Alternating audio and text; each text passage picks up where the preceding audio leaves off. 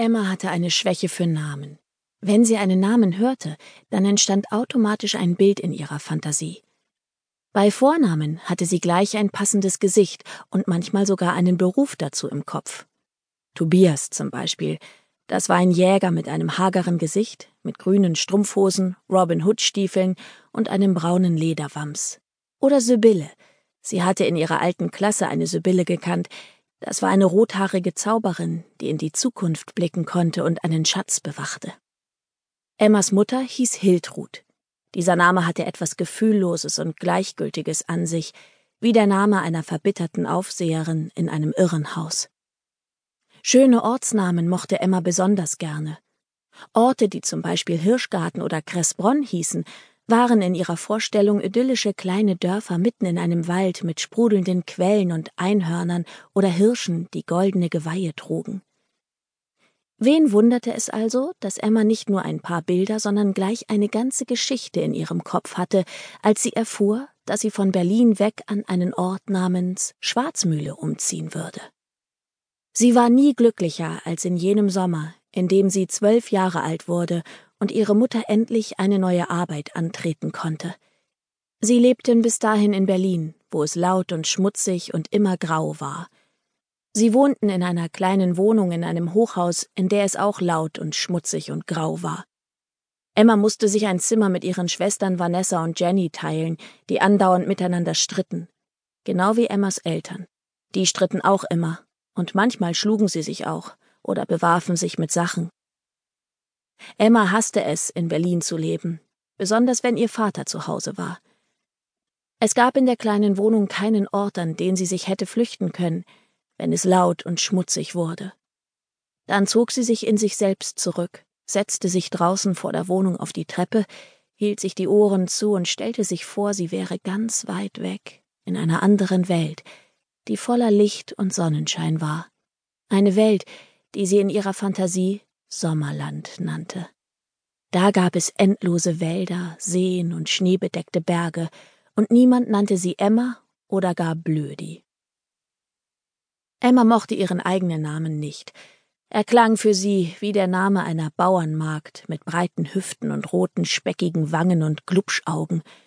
In ihrer Fantasie nannte sie sich selbst deshalb Sagia, die Drachentochter, und stellte sich vor, dass sie eine mutige Kriegerin wäre, die auszog, um das Sommerland vor bösen Zauberern und Hexen zu retten. Kurz nach Ostern kam ihre Mutter nach Hause und sagte, dass Papa abgehauen sei und dass sie wegziehen würden, nach Süddeutschland aufs Land.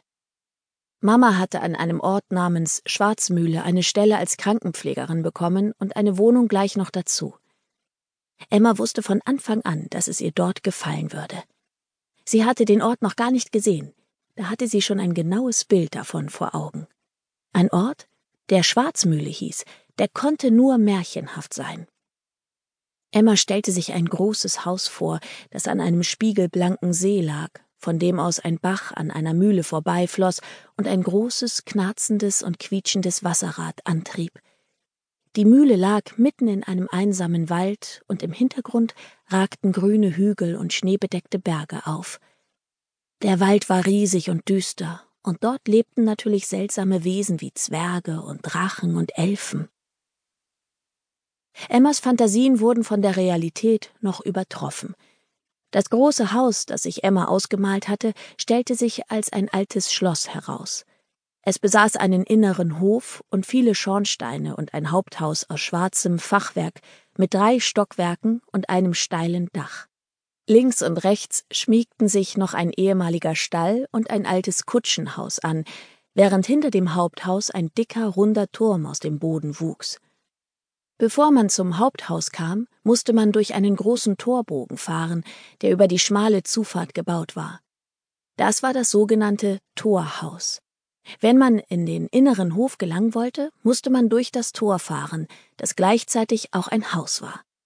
Und in diesem Torhaus unter dem Dach war die neue Wohnung, in die Emmas Familie nun einzog.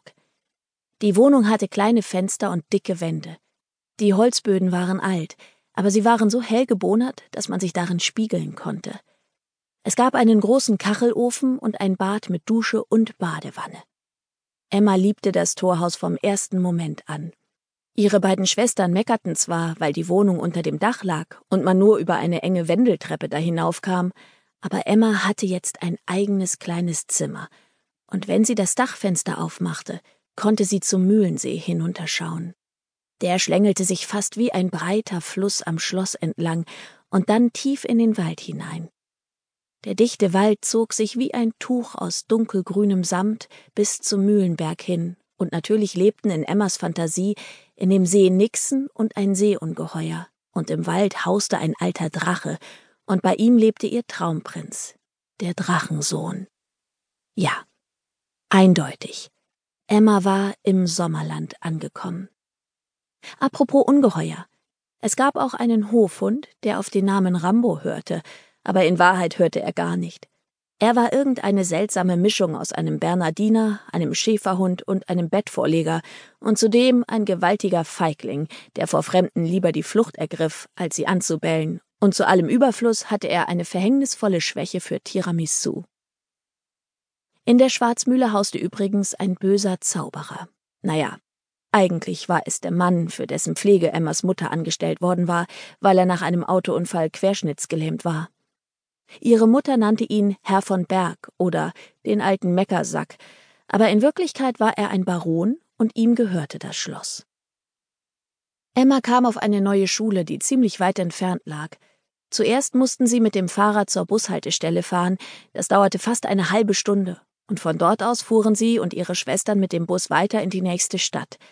Der Ort hieß Grafenheim und war ein verträumtes Fachwerkstädtchen, wie aus einem Märchenbuch herauskopiert. Emma ging auf eine andere Schule als ihre Schwestern, und ihr Schulweg war deshalb noch ein wenig länger. Aber das machte ihr nichts aus, denn sie liebte die neue Schule über alles. Ihre Schule hieß Severinus Gymnasium, und der Name klang in Emmas Ohren fast magisch. An die alte Schule wollte sie am liebsten nie wieder denken.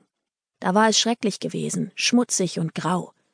Die neue Schule war kleiner und viel moderner, und es gab keine Graffiti an den Wänden, und die Toiletten waren einfach gigantisch, mit weißen Fliesen und spiegelblanken Waschbecken, und es gab rote Griffe an den Türen.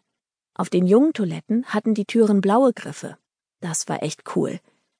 Aber am besten von allem war Emmas neue Klassenlehrerin. Sie unterrichtete Deutsch und Geschichte, und sie hieß Frau Dr. Netter. Und Emma fand den Namen ziemlich passend, weil sie wirklich sehr nett war, netter als nett. Sie kümmerte sich ganz lieb um Emma und fragte sie immer wieder, ob sie sich schon gut eingewöhnt hätte und wie sie den langen Schulweg bewältigte und ob sie den Unterrichtsstoff, der ihr fehlte, weil sie aus Berlin kam, auch nacharbeiten könne oder ob sie Hilfe brauche. Und gleich am zweiten Tag in der neuen Klasse hatte sie Emma bis in den Himmel hinein gelobt und zu ihr gesagt, dass Emma ein richtiges Sprachgenie sei. Aber Emma war ganz bestimmt kein Sprachgenie. In Englisch hatte sie sogar mal eine Drei im Vokabeltest geschrieben. Das Einzige, was sie wirklich gut konnte, war Geschichten schreiben. Die schrieb sie in Schulhefte, die sie bemalte und mit Aufklebern verzierte. Nach der zweiten Schulwoche fragte Frau Dr. Netter, ob Emma nicht mal ihre Mama in die Schule schicken könne, denn sie wolle unbedingt mit ihr über spezielle Fördermöglichkeiten für Emmas Sprachbegabung reden. Aber Emma wusste natürlich schon von vornherein, dass ihre Mama nicht zu dem Gespräch gehen würde.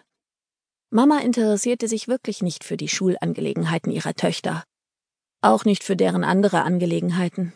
Mama hatte genug mit sich selbst zu tun, und Emma wusste, dass man sie am besten in Ruhe ließ, wenn man nicht wollte, dass sie ausrastete und die Beherrschung verlor.